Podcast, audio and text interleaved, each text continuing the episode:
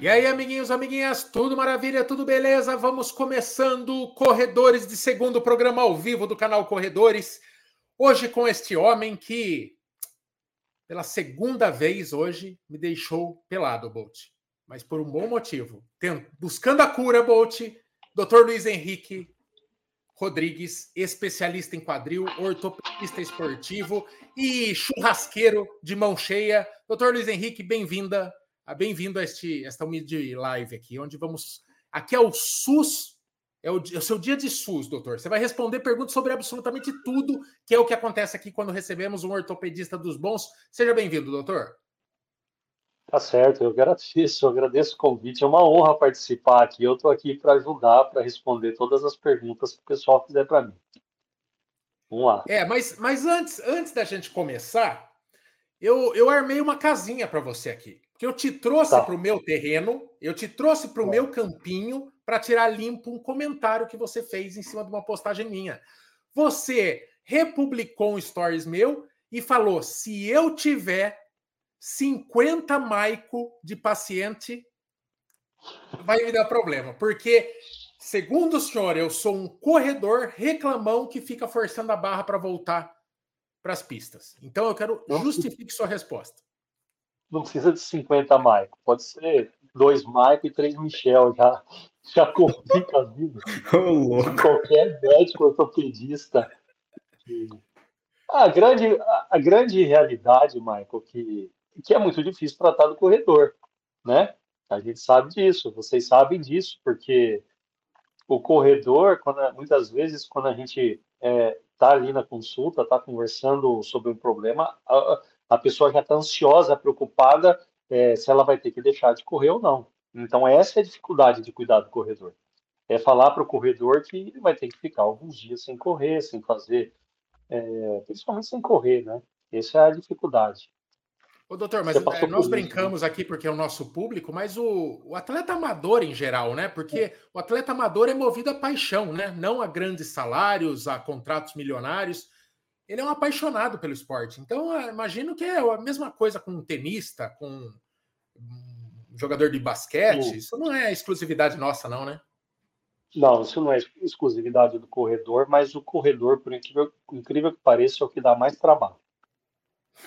Quando você explica que ele precisa parar de correr. Eu acredito que é por toda a questão que, que a corrida traz, né? Da, da, não, não só da, do bem-estar que isso produz para as pessoas, mas da questão da parte da sociabilização também, da, de tudo, né, Maicon? Então, a gente entende que é difícil o, pedir isso para o atleta amador, mas às vezes é necessário. Muito bem. É isso aí. Doutor, é, antes de. Dando boa noite a todos aí, e.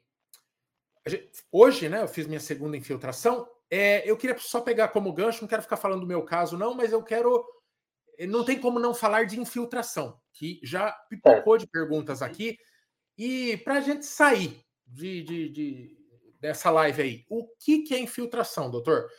É, é, poucas técnicas na medicina esportiva são tão controversas, no sentido de informações distintas. Tem gente que acha que você fazer uma infiltração, você está condenando a longevidade e não é bem assim, tem tipos de infiltração. Explica aí o que, que, é uma infiltração para quem não, só conhece o termo de ouvido, doutor. Então, Maicon, primeiro, quando a gente vai falar assim em questão de infiltração, a gente tem que entender que a infiltração é um passo que é um passo que já está lá na frente, né? Antes da gente indicar a infiltração para um paciente, a gente sempre vai indicar um tratamento que não é invasivo, tá? Sempre vai fazer uma fisioterapia, uma reeducação muscular, enfim. Infiltração já é um, um, uma etapa que está além já de tudo que aquilo que você fez ali não está evoluindo, o paciente não está melhorando. Antigamente, a gente ouvia falar muito daquelas pessoas que iam, ah, eu ia jogar bola, infiltrava meu joelho e conseguia jogar. Porque antigamente só existia, só se fazia infiltração é, com corticoide, baseado em corticoide. Corticoide é uma medicação anti-inflamatória, hormonal, que hoje a gente entende que ela é extremamente é, danosa ali para os tecidos. ela machuca a cartilagem, ela machuca os tendões. Então, a curto prazo, ela tem um efeito excelente, vai tirar sua dor, você vai conseguir fazer aquela prova, você vai conseguir jogar aquele jogo, mas a longo prazo não. A longo prazo você vai começar a pagar um preço muito alto por isso. A infiltração de corticoide, por exemplo, na articulação, ela agrava a, evolu agrava a evolução para artrose, ela machuca os tendões. Então, se você tem uma tendinite, ela acaba rompendo o tendão definitivamente. Às vezes a gente pode até tentar fazer uma ou outra infiltração quando você já tentou de tudo ali, já está para indicar uma cirurgia para o paciente, né? E daí a gente lança a mão de outros tipos de infiltrações que essas sim, elas não têm esse efeito deletério que o corticoide tem. Elas acabam tendo até um efeito de regeneração do tecido. Daí a gente pode lançar mão de, de, de aplicações como o ácido hialurônico, que a gente usa para tendão, proloterapia, que se usa como se fosse uma glicose, que aquilo estimula o colágeno a regenerar. A gente pode usar aspirado de medula. Hoje em dia se fala muito em, em plasma rico em plaquetas, mas algum desses, alguns desses procedimentos ainda não são liberados pela Anvisa para que a gente faça sem, sem caráter experimental. Então, muitos procedimentos têm que ser feito com bastante cuidado. Você tem que fazer o que é permitido. Eita, travou para mim aqui. Travou para vocês? Não, para a gente está normal. Bom, já que o Marco está travado, então eu vou perguntar, doutor. É, vamos lá. Tem alguma relação com diferenças, por exemplo, é, na assessoria eu vejo muita gente reclamando que afeta o quadril dependendo do piso em que corre. Então, ah, eu corro, gosto de correr em lugares mais planos ou em lugares que não tem é, muita diferença do tipo de piso, então paralelepípedo, essas coisas. Então, tem alguma relação com essas diferenças de piso com possíveis lesão, lesões no quadril? Usar o plural corretamente. Sim, existem. Olha, eu já tive paciente que lesionou o pubis dele sair de uma, da, da rua e subir na calçada. Só ali a transição dele subir o meio fio correndo já foi uma, uma, uma, uma, uma razão para que ele machucasse o pubis dele. Então a gente vê muito isso, não só de, de diferença de piso, porque você está fazendo diferença de piso, você está trabalhando com o seu pubis assim, né? Chacoalhando o seu pubis. Tá? Então, a diferença de piso, você pode ter alterações funcionais na região da síntese pública. E ladeiras e subidas, aí você já começa a machucar outras estruturas que são os tendões. Principalmente na ladeira, quando você está descendo uma ladeira, você tem que descer freando. Então você usa muito os seus, seus isquiotibiais ali, que é a lesão onde o Michael tem, o Michael tem é, você acaba aumentando a chance de ter lesões nos isquiotibiais.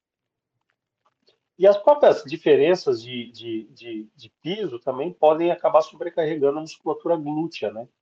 As lesões dos músculos glúteos provavelmente é a lesão mais comum do, do quadril do corredor, que muitas vezes tem uma relação com overtraining, né? E com fraqueza muscular. A pessoa não fortalece a musculatura glútea para fazer a, a, a, a corrida quando a gente corre, a gente não pode esquecer que tem uma fase da nossa corrida que a gente fica em pé numa perna só. Quando a gente está em pé numa perna só, essa nessa fase da corrida, quem está sustentando todo o nosso peso é o músculo glúteo. E quando a gente fala em glúteo, a gente não fala só do, a gente não está falando do músculo que dá o contorno do bumbum, né, que é o glúteo máximo. A gente está falando principalmente do glúteo médio e do glúteo mínimo, que são os principais estabilizadores do, do nosso quadril, se a gente tiver que falar no principal músculo do membro inferior, é o glúteo médio. O, o, anatomicamente, o glúteo médio é o quê? É o, é o meio da bunda, doutor? Assim mesmo? É, é, o, é o meio, é o músculo da lateral, é o que a gente tem do lado. E, curiosamente, por ser um músculo muito importante, quando você vai até uma academia, por exemplo, para fazer um fortalecimento muscular, o único equipamento que trabalha ali o glúteo médio é a mesa abdutora. Né, a cadeira abdutora. E os estudos mostram que ele não é o principal exercício para você fortalecer o glúteo médio. Para você conseguir fortalecer o teu glúteo médio, você precisa trabalhar muito exercício funcional. Fica até uma dica aqui, se você colocar no Google Top 5 Gluteus Medius Exercises. Você cai num canal no YouTube que ensina os cinco melhores exercícios de fortalecimento de glúteo médio, que isso para o corredor é fundamental, mano. Todo corredor deveria fazer pelo menos três vezes por semana exercício de fortalecimento do glúteo médio. Se você, ó, só para você ter uma ideia, o nosso corpo, sempre brinco que é assim, ó, é uma engrenagem, tá? É uma engrenagem perfeita. E quando eu penso numa engrenagem perfeita, vem na minha cabeça aqueles mecanismos de relógio, sabe? Que uma está girando para cá, a outra está girando para lá. Se você tem, por exemplo, uma disfunção de glúteo médio, você, quando aterriza no, no chão, você faz um valgo do joelho, então seu joelho abre, você está forçando a sua articulação fêmuro-patelar e você chega a forçar até teu pé lá embaixo, os tendões tibial posterior, a parte interna do pé ali, a face plantar, só para vocês entenderem o quanto é importante um fortalecimento de um glúteo médio, por exemplo, numa corrida. O doutor, só é, é, o Fábio fez uma pergunta, depois ele falou que você já até respondeu parcialmente aí, que é esse exercício, mas melhor do que é, escolher modalidade A ou B de fortalecimento, é, é, qualquer uma é melhor do que não fazer, né? Vários profissionais que passaram por aqui, eles falam, você gosta de academia? Vai na academia e tal. Mas qual é a sua predileção? Qual é, tem o gesto esportivo que o corredor precisa? Essa semana ou há 10 dias eu ouvi, por exemplo, eu li uma matéria falando que o leg press deveria ser banido das academias, que é um, um exercício, um equipamento que destrói o quadril. Eu acho que foi uma fala do Dr. Paulo Musi, que o Musi ele orbita em absolutamente tudo. Ele palpita em tudo, né? Mas ele falou que deveria ser banido das academias porque é um é altamente nocivo, por exemplo, e é um dos equipamentos mais comuns. Que, que você gosta em matéria de fortalecimento e que é menos agressivo para o corpo, doutor?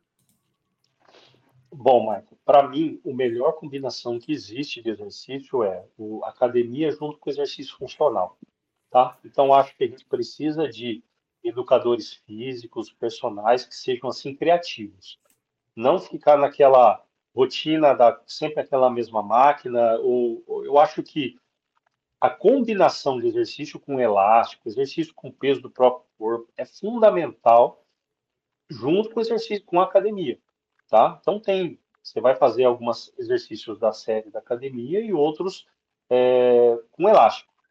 Quanto ao leg press e o agachamento, é, é, é muito controverso isso, porque é, você entra num, num, num, numa zona de conflito que se um educador físico, o, educador físico que escutar eu falando sobre isso, também ele vai ficar, vai ficar chateado, ficar bravo, porque eles acham que, por exemplo, você coloca o paciente ali no, no leg press, você traz o joelho até próximo do tórax, teoricamente você é o ponto que você mais vai ganhar massa muscular, mas você pode prejudicar o quadril desse paciente de forma muito significativa. Mais ou menos 30 a 40% da população nasce com um defeito de fábrica no quadril. Ou seja, tem pessoas que têm excessos de osso ali, ou na cabeça do fêmur, ou na bacia, que quando você faz movimento muito grande, você faz com que os dois ossos do acetábulo e da bacia se conflitem. Isso chama impacto femoroacetabular. Aí você pode transformar um quadril da pessoa que veio com um defeitinho de fábrica num grande problema, que são lesões da articulação, como lesão do labro, lesão de cartilagem, lesões do quadril que muitas vezes não cicatrizam. Então, se você transforma o quadril desse paciente num quadril morfológico e um quadril doente, você só vai resolver cirurgicamente. Hoje mesmo eu peguei um paciente que, que passou comigo que o, o personal dele, na hora de alongar, dobrava o joelho dele muito para próximo do tórax, assim, sabe? E como ele tinha esse, esse excesso de osso na cabeça do fêmur, ele, ele machucou a cartilagem do quadril. virou um quadril cirúrgico. Então, agora realmente isso a olho nu você não sabe, né, doutor? É, é, o complicado é isso, né? Que a olho mas, nu. Mas você sabe, se, se, a gente fosse ver o, o que, seria o certo fazer, o certo, tá? Todo, todo, toda pessoa que fosse fazer determinado tipo de atividade física fosse avaliado ou por um, por um bom ortopedista ou por um bom, é, um bom fisioterapeuta. Muitas vezes, só de você deitar o paciente numa maca, flexionar o quadril dele a 90 graus e ver quanto de movimento aquele quadril tem, você já consegue detectar se a pessoa tem ou não predisposição a uma lesão do quadril, ou do joelho, do tornozelo, enfim. Tem que examinar o paciente também, né? Então, tem que fazer uma avaliação adequada. Ó, outra coisa que é legal também falar, é, é importante você fazer um teste de força para você ter um comparativo a longo prazo, para ver se você, né, se esse fortalecimento muscular que você está fazendo está sendo efetivo ou não. E, assim, é, é, tudo na prevenção, né? Tem que ser tudo. O, muitas vezes a, a gente acha que tem pessoas que marcam consulta para falar: olha, eu vim aqui para ver se realmente eu posso correr e o que, que eu posso fazer para prevenir uma lesão. A pessoa vai lá meio que envergonhada a falar assim, mas essa pessoa está sendo tão sábia, ela está sendo tão sábia de, de, de tomar essa atitude, porque a gente consegue, de uma forma tão simples, orientá-la, é, explicar o, o, o, determinados exercícios que ela deve evitar, o que não pode fazer, é, ou, ou, ou, modificar alguma coisa, ou trabalhar determinados grupos musculares para evitar lesões. E, e, assim, ó, não é que eu sou contra também o leg press, tá? Eu só acho que ele deve ser feito com cuidado. O ângulo de 90 graus entre o tronco e a coxa, de uma forma geral, ele sempre deve ser respeitado, respeitado, tá? Então, isso para todo mundo, para todo mundo. Beleza. Van, quer mandar uma? Quero. Boa noite, boa noite, doutor. Estão me ouvindo bem, Maico? Que a gente. Ah, beleza. Doutor, é, bom, a gente sabe, pelo menos é, muita gente fala sobre é, lesão de quadril em mulher, né? Que as mulheres ela têm uma maior propensão a ter é, essa fraqueza ou essa lesão. É, isso é verdade, né? Sim ou não? A pergunta é essa. E a questão dos exercícios que você falou do funcional seria os exercícios com mini band, que normalmente é, faz a, aquela execução ou deitado ou em pé, é mais ou menos isso, esse, esse tipo de exercício? Bom, excelente a sua pergunta. Por que, que a mulher pode ter mais lesões no quadril do que os homens? Motivo anatômico: o quadril da mulher é mais largo do que o do homem. Esse é um dos motivos. Segundo motivo, se a mulher ela vai ficando mais velha, mais próximo ali da, dos 50 anos, já existe uma alteração hormonal. E ela vai perdendo massa muscular. Então, esse seria outro motivo, tá? Então, é, é importante, a mulher, ela fica muito suscetível a essas tendinopatias de glúteo. Tá? E como é que é uma manifestação clínica, por exemplo, da, é, a lesão mais comum da mulher é a tendinopatia de glúteo, tá? De glúteo médio. Então, bem no lugar onde o músculo. Eu, eu, eu, não, eu levei todas as minhas peças aqui de, do, do, de quadril. Não sei se dá para mostrar um livro aqui para mais ou menos as pessoas entenderem. Ó. Geralmente. Tela cheia aí, o Bolt, você que está mexendo aí no. Ó, Aqui, nesse ponto aqui, ó, nesse ponto é onde entra o músculo glúteo médio, tá? Então, qual que é a queixa clássica das tendinopatias de glúteo médio? É você não conseguir dormir de lado, em cima do quadril, tá? Ou se você fica muito tempo sentado e vai levantar, você sente uma dor da lateral. Então, essa é a lesão mais comum do quadril das mulheres, principalmente da mulher corredora, tá? por conta do quadril ser largo, o braço de alavanca, o músculo é muito inclinado assim, ó.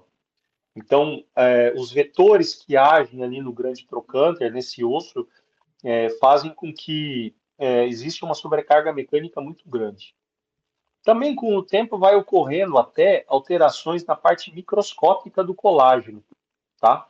É, então, se a gente for falar das tendinopatias, a gente tem que entrar num, num assunto que vai envolver até a forma da nossa alimentação.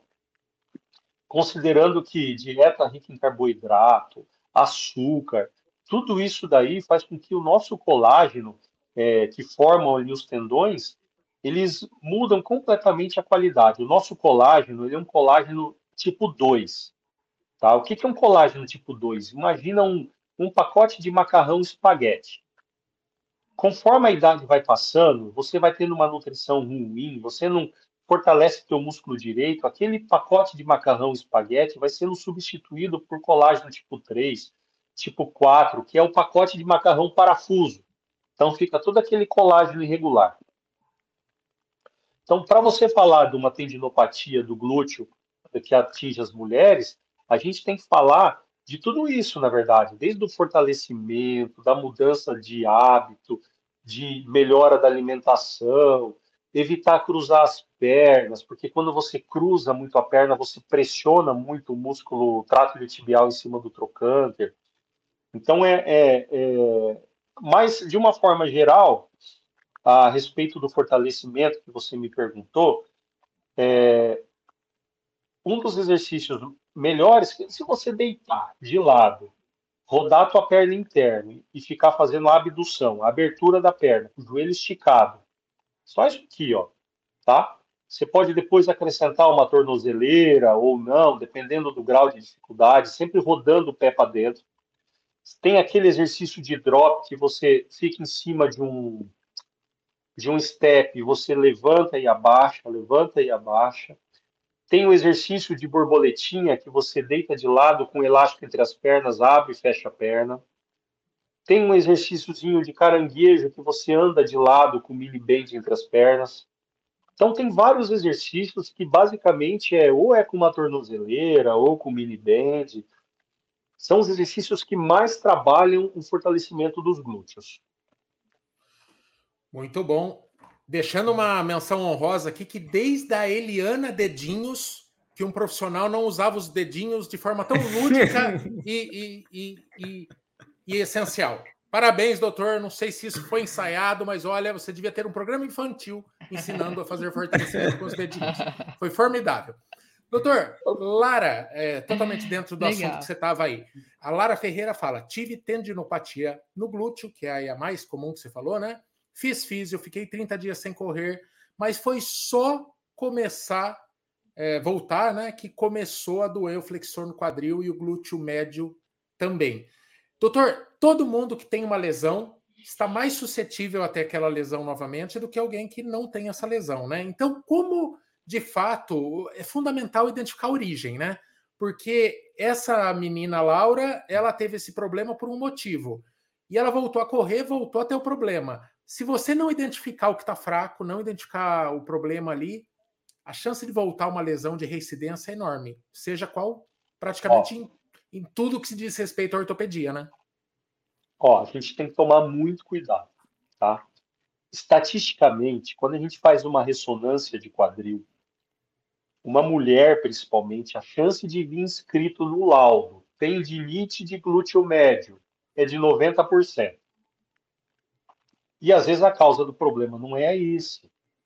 Então, isso é uma possibilidade, tá? Lógico, eu não, não, não, não sei se a Laura é minha paciente, se, se, se, mas de uma forma geral, talvez não tenha sido bem tratado, não tenha sido bem, ou não tenha sido feito o diagnóstico correto. Enfim, existem outras causas de dor no quadril, tá? Você quer ver uma, uma, um, um local que costuma confundir muito com o glúteo médio? ou irradiar a dor para o glúteo médio? Primeiro, lesões da coluna, patologias lombares, tá? Porque a inervação do músculo glúteo vem lá de cima da coluna, as pessoas esquecem disso. E tem um outro músculo ali na região glútea profunda chamado piriforme. Esse músculo é complicadíssimo.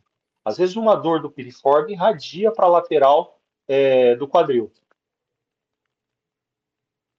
E, e, e, eu percebo que tem Bom, eu tive muita dificuldade, é, passei por vários profissionais até você conseguir cravar o diagnóstico. E tem coisas que se parecem muito, é difícil o diagnóstico certo, né, doutor? Eu percebo que tem gente que é, às vezes migra entre profissionais até conseguir descobrir o problema. O meu problema começou com uma dor que irradiava, uma sensação de amortecimento. Eu fui diagnosticado com síndrome do piriforme, eu fui diagnosticado com problema no ciático, até chegar na tendinopatia do isquiotibial. Então, às vezes a dificuldade começa no, no, no, diagnóstico, né? Chegar no diagnóstico certo e tratar certo, não é isso? É, a dificuldade é essa, Marco. Mas é, o que eu percebo muitas vezes, isso acontece comigo também. Às vezes o paciente vem numa primeira consulta comigo, às vezes eu também não acerto no primeiro diagnóstico, né? Às vezes eu acho que muitas vezes o paciente ele tem que ter é, um pouco mais de de persistência também com o tratamento com o seu médico, tá? Porque às vezes é o que a gente enxerga é isso. É, esses dias chegou um paciente comigo que falou que acho que era o é, 39 médico que ele passava. Nossa. Então, eu falei, meu Deus, já me senti assim, né? Eu me senti pressionado. Porque talvez se eu não falasse alguma coisa diferente do que o outro médico falasse, já, ele já ia pular para o quadragésimo, né? Então, isso é muito difícil, Marco. Eu acho que é assim. O, o que, que você tem que avaliar e, e, e para você considerar, talvez, que você está sendo bem assistido numa consulta médica? Primeiro, você tem que avaliar se o médico deixa você falar, né? Se o médico escuta o que você está reclamando. Primeiro, esse é o primeiro ponto, escutar a história clínica do paciente. Né? Ou, se eu não me engano, acho que na consulta médica você comentou comigo que você tinha dificuldade para dobrar o tronco de uma certa forma, ou para dirigir, não sei, que na hora já veio na minha cabeça que você tinha uma lesão dos isquiotibiais. Né? Então, isso é um fato. Segundo, você tem que ver se o médico vai te examinar. Se você não apalpar o paciente, se você não deitar o paciente na maca, não ver o movimento que ele tem, às vezes você tem que examinar o joelho, o tornozelo, o pé do paciente, a coluna, tem que examinar o paciente como um todo tá? É, e por último que vem os exames de imagem, tá? E às vezes tem alguns exames de imagem que muitas vezes nem é necessário fazer. É, é, o Bolt, quero que você faça uma aí. É, doutor, só e eu, eu sei o quão delicado, como é uma linha complicada para se falar de outros profissionais. E eu estou falando de uma prática e principalmente estou falando como paciente. Outra coisa que acontece, só queria que o senhor falasse, ou se é uma percepção minha. Me parece que tem alguns profissionais que eles não sabem, ou por comodidade, ou por, porque não tem essa facilidade mesmo, ver imagem. Então, eles se baseiam no laudo que, por sua vez, foi feito no médico, por um médico que pode ou não ter acertado, sido mais preciso nesse laudo. Por que eu falo isso? É, e por que eu acho que eu virei seu paciente? Porque você falou que eu tinha antes de abrir o meu exame. E todos eles não olhavam as imagens e iam para o laudo. Acontece isso na prática, assim. É, tem um, quase que uma indução ao erro e uma repetição do erro, porque alguns profissionais pegam a coisa meio mastigada e, e não faz o difícil que é interpretar uma imagem. Não quero você pôr você em, em saia justa, tá? Mas é que não, mas aconteceu, aconteceu de fato. Eu vi... Ó, o que, que aconteceu? Eu vou falar especificamente de você. Eu dei o seu diagnóstico depois que eu te examinei. Eu falei, Michael, você está com uma tendinopatia do semimembranoso. Abri a imagem, mostrei a lesão para você e quando a gente foi ler o laudo, não estava escrito no laudo isso. Você lembra? Lembro. Então, isso é algo extremamente frequente. Por isso que eu digo para você que o mais importante de tudo é escutar o que o paciente tem para te falar. Você tem que escutar o paciente, o paciente tem que falar. Né? Lógico, começar a falar demais, você direciona a consulta, porque tem gente que vai lá começa a contar a história da. Escutou, então, Michael? Escutou? Você... Escutou, Michael? É. Fica a dica, fica a dica, né? Se você não interrompe, ele não deixa ninguém falar. Você, você direciona e, e, e, tem algumas perguntas que são clássicas. Por exemplo, se você tem dor ao dirigir, paciente reclamou que tem dor para dirigir, tendinopatia dos isquiotibiais. Paciente tem dor para deitar de lado, é, tendinopatia de glúteo. Paciente tem dor para entrar, e, sair, entrar e sair do carro na virilha, impacto femoroacetabular, lesão de labrum, lesão de cartilagem. Então, cada informaçãozinha dessa numa consulta é extremamente preciosa. Aí, quando você vai examinar o paciente, você tem que palpar. Por mais que você saiba que já vai direcionado pela história, que aquela é uma tendinopatia dos isquiotibiais, você tem que examinar o quadril inteiro do paciente, examinar o joelho, examinar tudo. Como eu falei, o nosso corpo é uma engrenagem perfeita. A gente é um carro, a gente é uma mecânica. É um carro com pensamento, coração, fígado, mas é mecânica pura. Mecânica pura. Eu vou perguntar agora, doutor. É, já passamos pela fase de diagnóstico, né? E aí começa o tratamento. Aí tem muita gente que faz uma meia dúzia de fisioterapia lá de choquinho, né, que é a analgesia, e não sente evolução. É, quanto tempo é necessário de dedicação de um paciente para recuperar de uma lesão? É, existe uma métrica mágica como assim, olha, tá aqui 10 sessões de fisioterapia e depois das 10 você vai sarar. É, e a questão da fisioterapia hoje eu percebo que os profissionais atualizados, mais modernos, eles vão muito para o fortalecimento do que para aquela parte de, do TENS, do, da analgesia. Essa é uma tendência mesmo nos tratamentos, não só para tratamento de lesão de quadril, como do joelho, que eu fiz um monte aí? É uma tendência, Michel. Então, assim, ó, é, eu, eu, eu, a gente é muito dependente do trabalho de outros profissionais, tá? Então, assim, o fisioterapeuta, eu, eu, em caso de cirurgia, por exemplo, sempre explico para o paciente, a cirurgia não acaba na hora que acaba a cirurgia, ela acaba na hora que acaba a fisioterapia. Não tem prazo, é muito dependente da gravidade da lesão do, do atleta. Se o atleta tiver uma lesão muito grave, isso vai demandar mais tempo e vai depender mais, demandar mais, mais fisioterapias, tá? É, falando assim, chutando um número, assim, seria seis semanas de tratamento, e de 10 a 15 sessões de fisioterapia. Dificilmente você vai conseguir melhorar antes de 10 sessões de fisioterapia. Existe uma tendência, assim, hoje, de você ter mais foco, assim, em mobilidade, do profissional. O profissional tem que pegar em você, fazer movimento com você, tem que pôr o dedo, tem que soltar os pontos ali onde estão é, contraturados, tem que trabalhar o laser, o, o TENS, o choquinho é importante, mas, o, mas assim que a dor já começar a melhorar, já começar um trabalho de fortalecimento. É, isso é importante porque eu vejo, a gente vê muito corredor que vai lá no médico, ah, eu fiz as 10 sessões e não não recuperei, mas tem que avaliar também qual a qualidade da sua sessão de fisioterapia. Se você levou cinco meses para fazer as 10 sessões de fisioterapia, que normalmente é, vem numa guia médica, né? É, é, um trabalho integrado, né? Olha, Michel, é, infelizmente é uma realidade que é uma conta que não fecha. Muitas vezes você vai fazer uma fisioterapia pelo convênio, o que, que acontece? Um profissional de fisioterapia hoje pelo convênio, nós não recebe 15 reais numa sessão de fisioterapia, tá? Então, o que, que ele precisa fazer? Ele precisa atender 8, 10 pessoas ao mesmo tempo. Aí fica, um, é, fica impossível você fazer um trabalho bem feito. E ainda com esse negócio hoje de Instagram, WhatsApp, ainda você tem que dividir o teu tempo com o Instagram e com o WhatsApp. Então, é difícil. É, uma das minhas maiores dificuldades no tratamento dos atletas e das pessoas em geral, e até dos meus pós-operatórios, é explicar para o paciente que ele precisa fazer uma fisioterapia decente, uma fisioterapia de qualidade.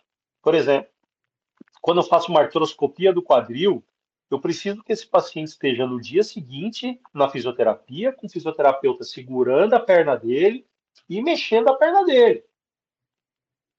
E o cara já tem que estar na bicicleta ergométrica no dia seguinte. Aí eu opero, ele fala: ah, fui lá na fisioterapia que eu fui, não tinha bicicleta, o fisioterapeuta mandou avisar que quem manda aqui é ele, e como é que eu vou ter um bom resultado? E depois, se eu não tiver um bom resultado, a culpa é de quem? É do fisioterapeuta ou é minha? Difícil, gente. É, e é isso mesmo. Pouquinho que eu fiz pelo plano, tinha uns 10 lá. É, por, por, por físio, né? Complicada. É, o Rafael, Rafael, ele.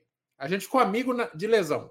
O Rafael, e ele passou com você, é, embora seja de longe, daí ele diagnosticou com você, doutor?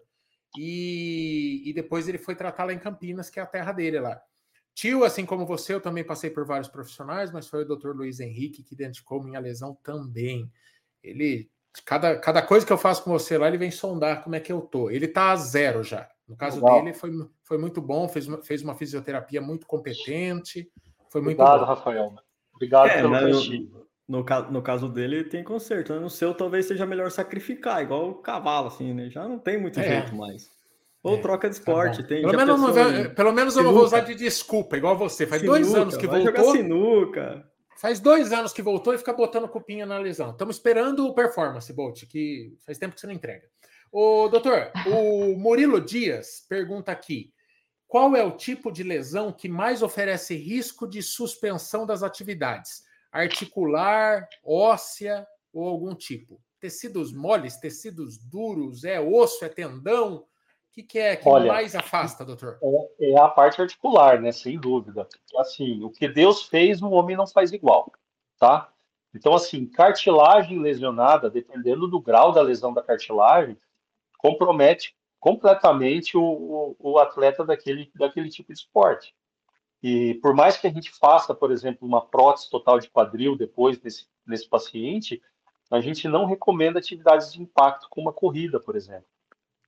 Então, a parte articular é sempre a pior, tá? Sempre a pior. A gente sempre tenta, quando é possível, salvar o quadril. Existem várias técnicas de preservação do quadril, principalmente por, por câmera de vídeo, né? Por artroscopia, é, ou às vezes até aplicação de ácido hialurônico ajuda um pouco, mas de uma forma geral, é, machucou a cartilagem do quadril, tá com artrose, pode pendurar a chuteira da corrida, Marco. Esse, é um diagnóstico tenebroso. Artrose é o desgaste. Tudo, tudo, toda pessoa de 40 e poucos anos vai aparecer artrose na, nas ressonâncias, doutor. Mas chega num nível, a gente já falou algumas vezes aqui que dificilmente uma lesão vai afastar da corrida um atleta em nível amador. O que às vezes você vai precisar fazer é adequar. Então, você gosta de correr longas distâncias, mas sinto muito, você vai ficar no 5K. Mas tem casos que já era o esporte, doutor? Chega nesse nível mesmo? Chega, chega. chega. Infelizmente chega. Nossa, aí é uma sentença de, sentença de morte. Uma sentença de morte pra gente. É. Doutor, é, deixa eu fazer uma Deixa eu fazer uma pergunta, é, duas, na verdade, né? É, e tem algum caso de genética? É, eu falo porque a minha mãe ela tem uma prótese total de quadril, é, já vai fazer uns 15, 14 anos para mais, acho. É, então a pergunta é, né, se tem alguma, alguma coisa de hereditariedade aí, e se colágeno tipo 2, né, se tomar, se, é, que até, até agora a gente falou sobre é, como prevenir, sobre como tratar, né, em, em, questão de fortalecimento e físio, mas em questão de medicamento. Existe algum medicamento, quer seja colágeno, suplemento, que ajude? Tem, Bom, só complementando, ó, só complementando aqui a pergunta da Lara também, falando em colágeno, suplementação ajuda mesmo ou é só jogar dinheiro fora? Tá, então vamos lá. Existe sim, infelizmente, um fator genético envolvido. Tá? Ah, então, por exemplo, é. Mas aí precisa ver se existe alguma, alguma alteração biomecânica, se você tem algum defeito de fábrica do teu quadril. Por você, por ser jovem, muitas vezes você não manifestou ainda alguma alteração mecânica que você desenvolveu. Tá? É como se você tivesse vindo com defeito de fabricação. O nosso corpo realmente evolui, todos nós acabamos, acabamos evoluindo com um pouquinho de artrose. Eu sempre brinco que é igual pastilha de freio.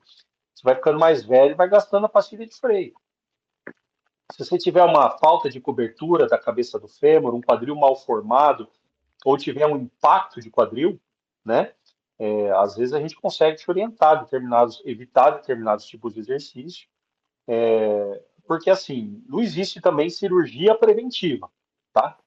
Vamos lá, vamos supor que eu descubra em você um, uma tendência a ter problema no quadril, mas você não tem dor nenhuma no momento.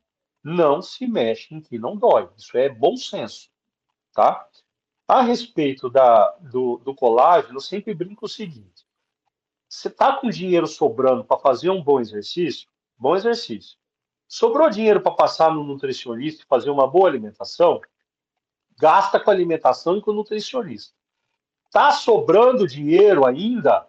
Você vai lá na farmácia e compra o colágeno tipo 2. Mal não vai fazer, tá? Quando você toma o colágeno tipo 2, ele chega lá no, no, no estômago, ele é digerido. Ele volta a ser aminoácido. Mas o que, qual que é a teoria do, do UC2? O UC2 ele ativa ali no intestino é, a questão da parte de, de imunologia da gente. Então ele faz com que o nosso corpo não ataque as nossas células, as nossas próprias células de cartilagem. Então as pessoas acham que assim, eu tomei um colágeno tipo 2, aquele colágeno vai ser absorvido e vai virar parte da minha articulação. Não é, tá? ele é digerido, ele vira aminoácido e daí ele vai ter uma função é, imunológica para o seu corpo não atacar as suas células. Quando a gente fala em artrose, a gente não pode esquecer que além do fator mecânico existe um fator metabólico associado, em que as nossas existem migra, migra, migração de células inflamatórias para aquela articulação, que elas vão lá com a melhor das intenções de tentar resolveu o problema do quadril, mas quando elas chegam lá, elas acabam fazendo mal para o quadril. Então vira uma bola de neve, fator mecânico com fator metabólico, mecânico com metabólico.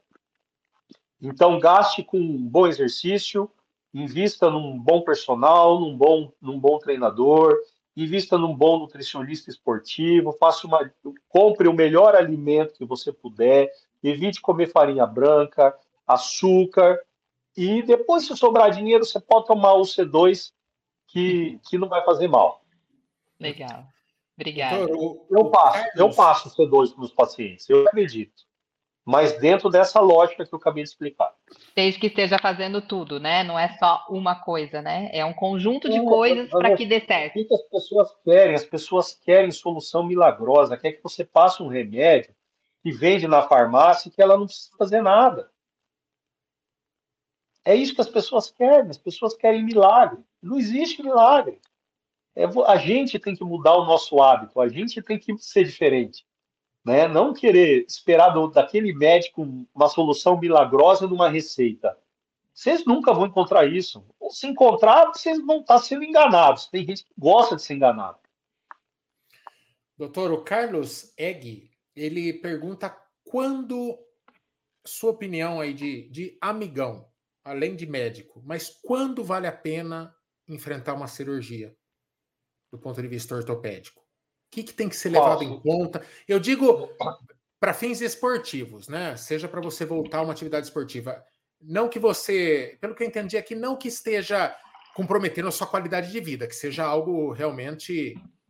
Você tem que tomar uma atitude, porque a pessoa já está improdutiva, está acamada e tal. Mas pelo que eu entendi aqui, a pergunta é assim: o quanto vale encarar uma cirurgia para retomar a prática esportiva? Quando, então, como mensurar aí, o risco, aí, assim? Acho que é isso que ele está querendo dizer. Vai, vai depender, da, na verdade, tudo vai depender da lesão, né, Michael? É, muito, é uma pergunta muito genérica. Porque, por exemplo, se você tiver uma lesão de articulação e você tiver dor quando você corre, isso é um sintoma, tá? A gente só vai operar um quadril de uma pessoa quando a gente gastou todas as ferramentas de fisioterapia, todas as ferramentas de infiltração, e daí a gente vai indicar uma cirurgia. Então a gente só vai indicar a cirurgia se o paciente tiver sintoma. Se ele tem sintoma para correr e ele tiver uma lesão pequena, por exemplo, de cartilagem, a gente pode indicar uma cirurgia para ele voltar a correr, porque ele tem sintoma, né? É, eu já fiz, eu já tive pacientes com lesões igual a sua, Marco, que a pessoa de tanto insistir ali na corrida acabou arrebentando o tendão. Eu fui lá, reinseri o tendão, a pessoa já está correndo de novo. Então, tem algumas cirurgias que a gente consegue fazer e a chance de sucesso para voltar a correr é de 100%. Tem algumas que não. Se você tiver uma artrose, um desgaste de cartilagem de quadril, por exemplo, avançado e tiver que fazer uma prótese, aí tem que trocar de esporte. Aí você vai ter que ir para uma mountain bike, jogar um tênis, fazer uma caminhada. Correr, infelizmente, não vai dar. Tem aquele atleta, eu acho que ele é norte-americano, que ele tem prótese total de quadril e joga profissionalmente. Eu não lembro o nome desse cara. É, Andy Murray. Andy Murray. E, Andy mas Murray. Ele, ele, é, ele é tênis. O tênis é menos é agressivo. Esse um cara desse, doutor, se fosse corredor, ele estaria sentenciado a não mais correr? Porque o, o, a, o tênis verdade, acaba mas... tendo um impacto menor, enfim. Um quadro então, assim, grave como o dele. O Andy Murray ele fez uma prótese de quadril chamado Resurfacing, tá? O que, que é o Resurfacing? É uma capa de metal que você veste na cabeça do fêmur e põe em cima na bacia um acetábulo de metal. Então você fica com uma articulação de metal com metal. Teoricamente, essa é a única, é o único tipo de prótese que você pode fazer um esporte de alto impacto. Que você pode correr, que você pode jogar bola, que você pode fazer qualquer tipo de atividade física. Mas é uma prótese que você tem que sentar com o teu paciente e explicar para ele que ela é uma prótese que ela tem alguns riscos, como quando, como você tem um atrito de duas superfícies metálicas, você aumenta a concentração de íons metálicos no local. Então você pode fazer um negócio chamado pseudotumor. É como se você começasse a formar ali em volta do seu quadril um bolsão preto de petróleo, assim, e aquilo vai destruindo os tecidos em volta. Então, se a pessoa tiver uma metalose como essa, às vezes uma prótese dessa ela pode comprometer muito a vida dela no futuro. Então, realmente, o Andy Murray ele apostou nisso porque é, era a vida dele, né? Mas realmente é uma prótese que permite o paciente a voltar a fazer uma atividade física. Tem que conversar muito bem e explicar o risco-benefício dela. E o paciente tem que aceitar. E outra, imagino que não é, por exemplo, além de ser um risco muito alto para um amador, não é uma prótese que você põe por um plano de saúde, por exemplo. Deve custar uma, uma casa. Olha, dentro a prótese de quadril hoje ela é a mais cara que existe no mercado, até porque hoje, acho que se eu não me engano, só tem uma empresa que fornece essa prótese e justamente por ter essa exclusividade, eles jogam um preço lá em cima, né? É. Doutor, e tem prazo de troca isso? Ou você coloca e vive anos e anos? Ou, tipo, ela tem validade? Tem que trocar depois de 10 anos, enfim. Então, Vanessa, mudou, mudou-se muito, né? A qualidade dos implantes hoje, quando a gente fala em prótese de quadril, uma das. A, a, os, é, o que vai fazer a prótese durar bastante tempo é o atrito entre as duas superfícies, da parte de cima da bacia e da parte ali da cabeça do fêmur tá? Antigamente, as próteses elas, é, elas eram com cabeça de metal e a parte de cima era de polietileno, que era um plástico. E daí, quando ocorria o atrito entre as duas superfícies, aquele produzia um farelo. E esse farelo é tóxico para o nosso corpo. E as células vão lá comer o farelo e acabam comendo o osso em volta da prótese. Então a prótese afrouxava, com 10, 15 anos, ela tinha que trocar.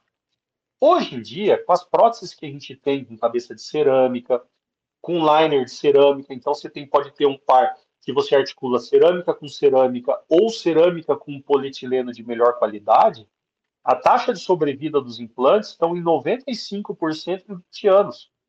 Então, tudo indica que essas próteses vão durar mais de 30 anos, tá? E não dá para falar se a prótese vai durar o resto da vida, porque, assim, é uma tecnologia recente, então não tem estudo que segue essa tecnologia a longo prazo. Com relação a essa prótese Resurface, é, nos Estados Unidos teve um boom em 2000, 2002, 2004, todo mundo só queria fazer Resurface. Aí começou a ver que dava um monte de problema. Hoje em dia, a gente só faz o Resurface se for um paciente muito específico. Muito específico. Se for uma mulher, por exemplo, que a cabeça tiver que ser pequena, ali o recapeamento, a capa que veste a cabeça tiver que ser pequena, você tem uma grande chance de fraturar o colo do fêmur, porque fica um pino é, centralizado dentro do colo do fêmur. E então, em mulher quase não se faz, por exemplo, a resurface. Cura uma coisa e estraga outra. é, acaba sendo. Mas as próteses de quadril hoje têm sobrevida altíssima, e mesmo o paciente que hoje faz uma prótese de quadril convencional de cerâmica, consegue jogar um tênis, viu, Michael? Não precisa. É que o, o, o nível do, do, do Andy Murray é profissional, mas um jogador de tênis amador consegue jogar tranquilamente uma partida de tênis, tá? Com uma prótese de quadril, preferencialmente em dupla.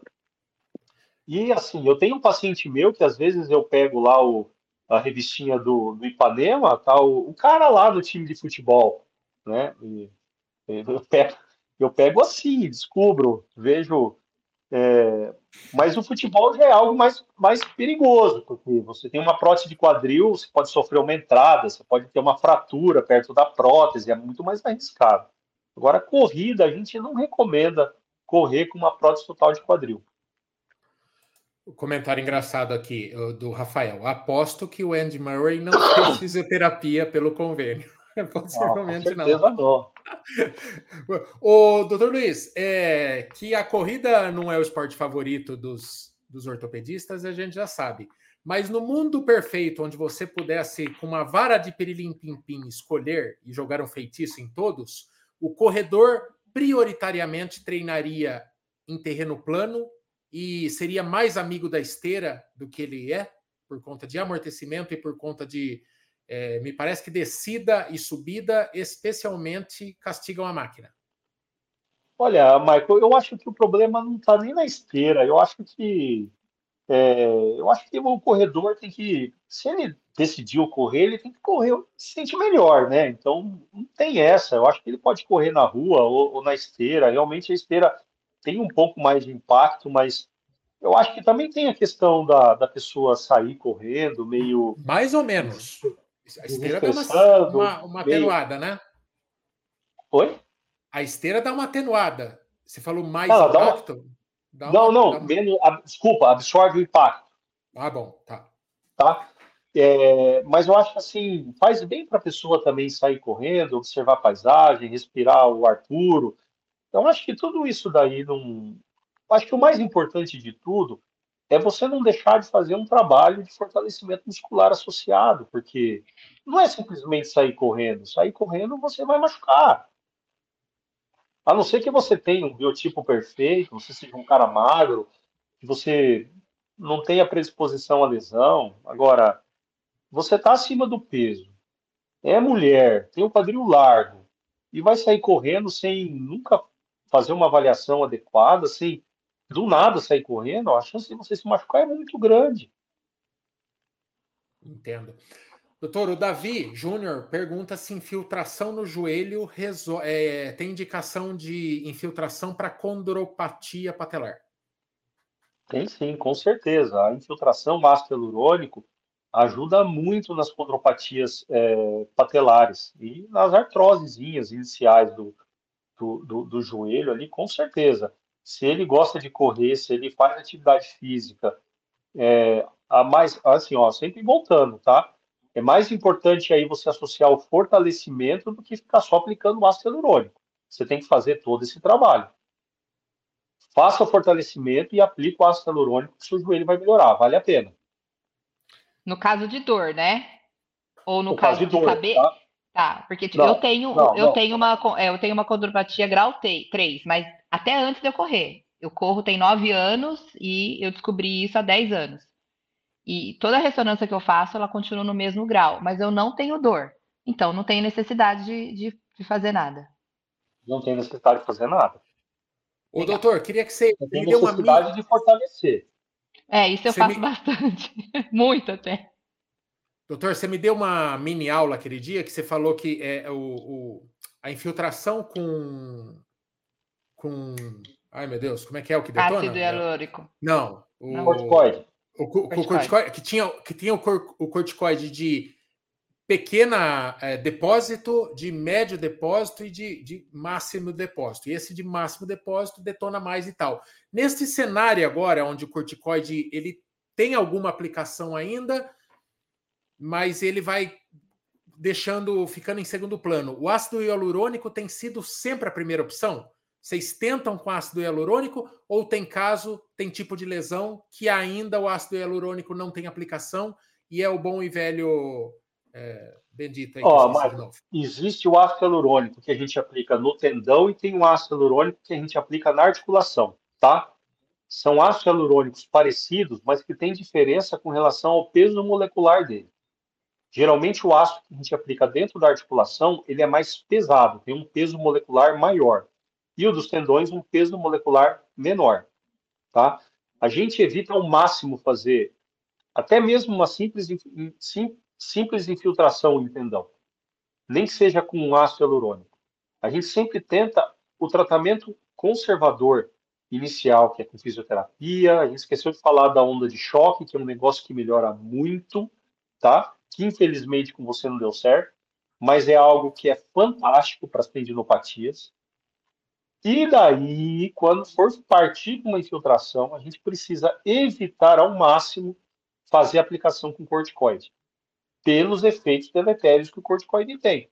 Eu consigo, Michael, você vai falar, Luizão, vou disputar a maratona que vai ter no Chile agora. Meu amigo, eu te mando para você correr a maratona inteira lá se eu te fizer uma aplicação de corticoide no teu quadril. Você vai ficar feliz da vida. Daqui dois meses você tá você não vai nem saber que fui eu que prejudiquei. Sim. Então eu tomo muito cuidado, Marco. Eu faço infiltração corticoide, acho que tem indicação, mas tem que ser muito preciso, sabe? É como se fosse assim, a nossa última bala para atirar antes da cirurgia. Ô, doutor, e como que fica essa questão de relacionamento paciente-cliente profissional? O cara chega, que seja um cara que depende da corrida ou que tem um contrato e tal. Ele chega, veneno não é. Ele tem uma série de efeitos colaterais, assim como um monte de remédio que a gente compra na farmácia. Se o cara chega para você e fala, eu assumo o risco, você explica tudo, faz ele entender o risco que ele está tomando. É, existe isso no dia a dia de um consultório de ortopedia? O cara que chega e fala, é esse aí mesmo que eu quero. Eu quero o veneninho porque eu preciso estar tá nesse, nessa prova no, no final do mês?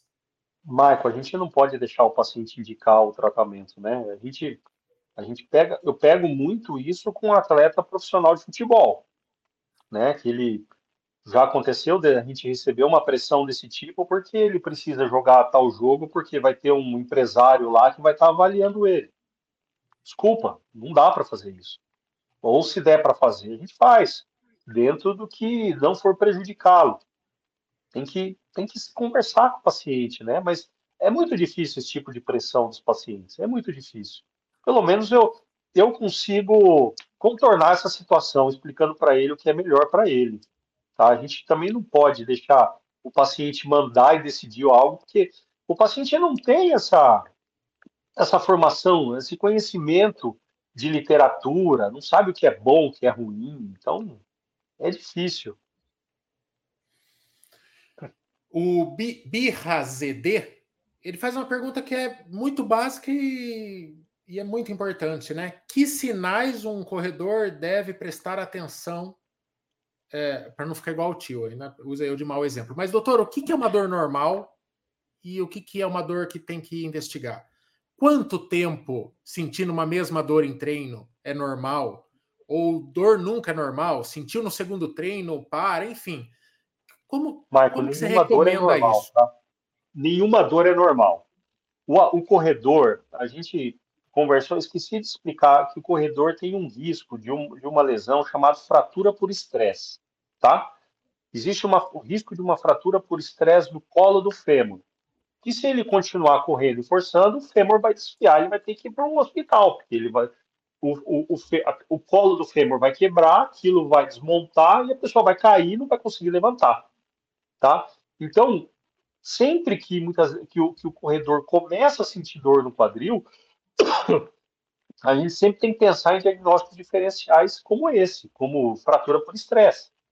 Então, se você sentiu dor, é, se você consegue correr, por exemplo, 10 km, depois de 10 km você começa a sentir dor, é, é pouco provável que seja algo mais grave. Mas é sempre bom você sentir qualquer desconforto, procura um médico, vai passar numa avaliação. Não custa nada. É, é, é nessas horas que eu tenho é, pena, não tem outra palavra para usar, de quem de quem depende de sistema público de saúde, né? Porque a verdade é que é, você não vai ter acesso, assim como o pobre muitas vezes não tem acesso a um advogado que consiga exaurir as chances de é defesa é dele, ele vai, ele vai preso por isso. Eu fico imaginando que é, se eu não tivesse um plano de saúde, já era, né? É, você ia só agravar o caso até uma situação de você ficar quase um inválido, né? Então é muito triste, né? Não. É, Marcos, isso, é, uma... é verdade. Hoje, hoje para um, um paciente que depende do SUS, chegar até uma avaliação de um ortopedista vai demorar meses, né? É. Demorar meses. É. É, bom, vamos caminhando para os finalmente. Eu quero pôr na tela aqui, ó, e quero pedir com carinho que vocês sigam esses dois perfis aqui no Instagram. Instagram, Instagram, tô parecendo meu pai. Meu pai tudo troca an por ão. Ele é espanhol. É, Luiz Henriquez tem essa pegadinha aqui, esse S, porque hoje a gente estava procurando. É S Rodrigues, é de Silveira, né? S Rodrigues, é. Silveira Rodrigues. Isso, então tem esse S embutido aqui, certo? E o OrtoHub, orto.hub, é a clínica do doutor que tá. Eu fiz uns stories semana passada cheirando a tinta.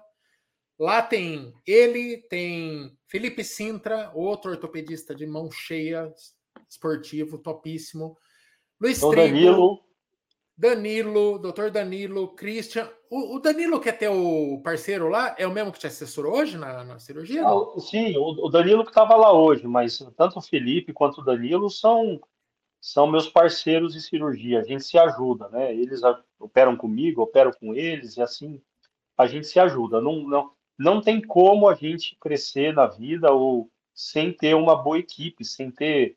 É, a doutora Maria Beatriz, anestesista, é quem Ai, faz as, as, nossas anestesias. A Luana, nossa enfermeira instrumentadora. Então, assim, nós temos. Eu sou muito abençoado que com a equipe que eu tenho, Maico, graças a Deus. Então, só profissionais assim de altíssimo nível. É, ali na fisioterapia, então, nem se fala, que é o Marcos Trigo, o, o, o Christian, o Christian, o Marco Aurélio, o Igor, só pessoas de alto, alto conhecimento técnico, extremamente competentes. É, então já fica a dica aí, é, se você é da região de Sorocaba ou não tão da região assim, é, vale a pena, às vezes, é, passar numa clínica especializada e ter um diagnóstico certeiro. A gente tem o, o, o caso aqui de gente hoje que veio para Sorocaba para ter esse diagnóstico. Então, não é ser bairrista, não, mas o negócio aqui é, é ponta firme, menino Bolt, é ponta firme. E para terminar, é, porque ele manja muito de quadril, mas ele manja mais de outra arte, que é o churrasco. Como escolher a carne com o marmoreio perfeito? Porque você vai ver esse tipo de maldade também no perfil do é, então, cê, cê, Vai ver uma carne lá de final você, de semana que dá se, pena, viu? Se seguir o Luiz Henrique, você vai encontrar dicas de ortopedia e dicas de como escolher uma boa carne para um churrasco. Ô, Michael, você sabe que quando eu estava terminando a clínica, eu postei lá, né? Vocês acham que devia. É... Coloquei lá, o que vocês acham que eu estou fazendo? Aí uma pessoa escreveu lá, uma, uma, um restaurante. Eu falei, eu falei, restaurante? Vocês acham? Aí fiz uma enquete. Vocês acham que eu deveria largar a medicina e abrir um restaurante? Começou a mudar para eu abrir um restaurante. Aí eu cancelei a enquete. Eu falei, eu vou parar, porque eu vou perder. Eu vou perder. Então, assim, realmente, o meu, o meu hobby é mexer com carne. Eu adoro fazer churrasco, eu adoro fazer churrasco. E, e é o que desestressa. A gente, principalmente que trabalha com uma, com uma profissão, a nossa profissão é estressante, né? Então a gente precisa ter um hobby. E, e o meu hobby é fazer churrasco, é cozinhar. Então, é, eu acho Muito. que é por aí. Eu posso, mas, mas, posso... mas, você é aquele que é, é, sal grosso e fogo? Ou você tem garrinha de urso? É salzinho não, temperado, não. aventalzinho não. de couro, camisa de flanela. Qual que é a sua, Luiz Henrique? Não, eu, eu no máximo uma pimenta do rei. Ah, pimenta tá do rei. Tá bom. Mas eu vou falar uma coisa para você. Uma coisa que eu me rendi foi para churrasqueira gás, viu? Você, é, a minha família é do Mato Grosso do Sul. Eu sou de Campo Grande, Mato Grosso do Sul, e aprendi a fazer churrasco com gaúcho. Então, desde criança eu gosto de mexer com carne. Então, meu pai, meu pai tem propriedade rural, então toda vez que a gente vai lá, ele mata um carneiro, eu desosso o carneiro, ou enfim, eu gosto de mexer com carne. E eu nunca imaginei um dia que eu fosse fazer churrasco numa churrasqueira a gás. E hoje eu dou um braço a torcer que não existe investimento melhor do que trocar sua churrasqueira a carvão por uma churrasqueira a gás. É só virar o botão. É, e a temperatura é ali, ó. Sempre igual, né? O menino Bolt tem, Michel tem uma em casa, tá quase nascendo um peri romã dentro da churrasqueira. Mas a Nunca usou a churrasqueira é grátis. Churrasco, churrasqueira de apartamento, é, não dá, não tem ah. graça. É. Sei que não é. Ô, você, a, a grande, você vai ali no açougue do Divino, tem uns meninos ali, fazer uma propaganda para eles, e você pede o ancho do Luiz. Aí não tem, não tem erro, só você falar assim, eu quero o ancho do Luiz. Pronto. Tá é feito. isso. É esse que eu vou reservar para o Dia das Mães. Doutor, muito obrigado por hoje, muito obrigado de novamente pelo, pelo carinho ali, é, pelo cuidado na cirurgia. Obrigado. Se Deus quiser, eu ainda vou lhe dedicar uma maratona com o meu recorde pessoal ainda. E vai ser logo. E. Pô, só, Amém. Só com corticoide em você, Marco. Sai fora. Você fez muita propaganda negativa do corticoide, não quero, não. É, mas é isso. Então, obrigado. E você que é de fora da cidade, enfim, fica a dica aí também da Orto Hub, que é uma baita clínica, não só o consultório do Dr. Luiz, mas de profissionais da área esportiva, beleza? Ficamos assim. Dr. Luiz, obrigado. Obrigado a todo mundo que assistiu. Esse papo vira um podcast que vai estar disponível amanhã. Um, algum última, alguma última informação que você queira passar, doutor? Eu só queria agradecer essa oportunidade de divulgar um pouco do meu trabalho, de tirar algumas dúvidas de vocês, me coloca à disposição. Então, se alguém quiser, depois eu também tenho um canalzinho do YouTube, onde eu falo algumas coisinhas sobre quadril. Se alguém quiser depois deixar alguma pergunta, se tiver alguma pergunta que chegar para você, você manda para mim, eu estou à disposição para ajudar. Agradeço o Michel, a Vanessa, obrigado pela, aí, pela, pela paciência e agora fazer churrasco. bora, bora convidar a gente que a gente vai. Eu acho que é mal de ortopedista, porque a Ana Paula Simões também. Tudo que é live aqui de segunda-feira já veio umas três, o churrasco tá torando lá de segunda-feira. Ela tem a mas segunda é da proteína, ela chama segunda da proteína. É, segunda, mas é o marido que vai para churrasqueira, não ela. Fica assim, doutor, não sai ainda. Vamos encerrar a live, mas deixa eu agradecer fora do ar. Tchau, amiguinhos, amiguinhas. Valeu por todo mundo que assistiu. Boa noite.